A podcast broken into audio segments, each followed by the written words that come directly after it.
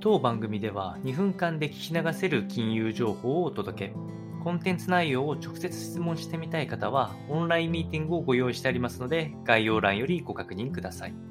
本日のテーマは、NISA 年間投資枠が240万円への拡大案が政府・与党で浮上してきているという話が出てきております。えー、来年度の税制改正の主要項目に当てております NISA の抜本的拡充に向けて、えー、現在、えー、積立 NISA で年間40万円、一般 NISA で120万円の合計160万円がマックスになっていますが、あ今後の改正案においては、積立 NISA を60万円、一般 NISA を180万円で合わせて240万円の拡大というところを踏まえて、えー、おるというところです。で、え、現在は併用自体ができない形になっておりますが、そもそも2024年、え、の、改正案の中には、積立 NISA、一般 NISA の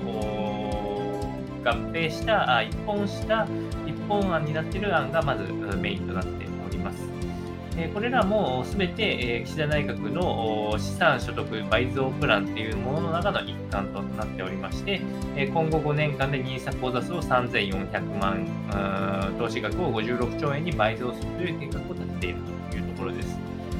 また、えーと、制度の恒久化やあ非課税保有期間の無期限化とかも、えー、明記していく形になります。基本的には、ま、なるべく拡大方針ではありますが、えー、富裕層への優遇であるっていうような与党内の懸念も出しているということなので、まあ、今後、また調整を行って、12月中旬までにはある程度決まるんじゃないかと思います。